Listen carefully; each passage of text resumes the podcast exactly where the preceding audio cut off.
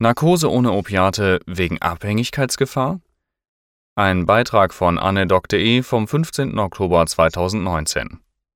Im Folgenden beziehe ich mich auf diesen Artikel, der auf der Seite kevinmd.com erschienen ist und eine amerikanische Anästhesistin mit Namen Karen S. Siebert. Sie beschreibt, warum sie keine Opiate und im Speziellen kein Fentanyl mehr während Narkosen verabreicht.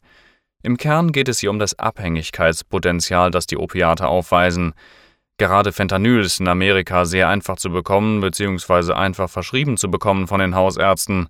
Deswegen hat sich dort eine regelrechte Epidemie an Opiatabhängigkeiten entwickelt. Manche nennen es auch die Opiatkrise. Natürlich ist das ein Problem, das dringend angegangen werden muss.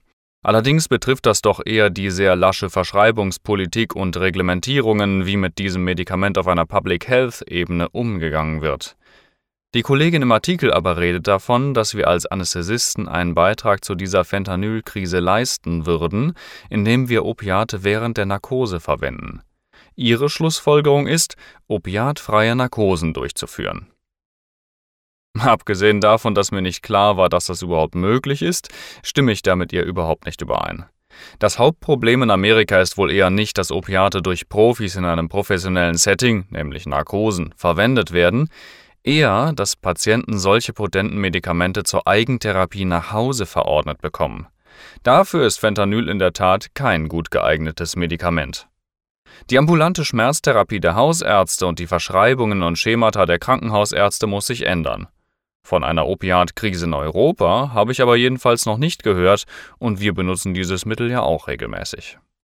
Ernsthaft.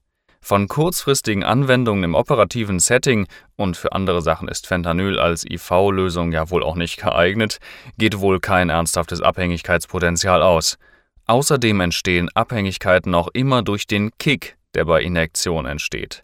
Während Narkosen schläft der Patient aber und erinnert sich an überhaupt keinen Kick.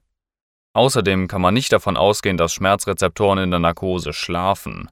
Der Patient wehrt sich vielleicht nicht, weil er sediert und relaxiert ist, aber Schmerzen spürt er dennoch. Wenn man zum Beispiel Hypnotika deutlich höher dosiert, um keine Blutdruckantwort auf schmerzhafte Reize zu bekommen, hat man trotzdem kein Analgetikum verabreicht. Da führt einfach kein Weg dran vorbei. Die Schmerzrezeptoren müssen demnach aktiviert werden. Für solches Wissen gibt es immerhin unsere Grundlagenwissenschaften. Schmerz lässt sich letztlich während einer Narkose nicht zuverlässig messen.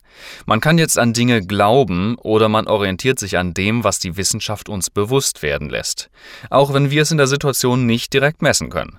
Schmerzhafte Reize gibt es intraoperativ zuhauf, angefangen bei der Laryngoskopie und Intubation bis hin zur eigentlichen Operation.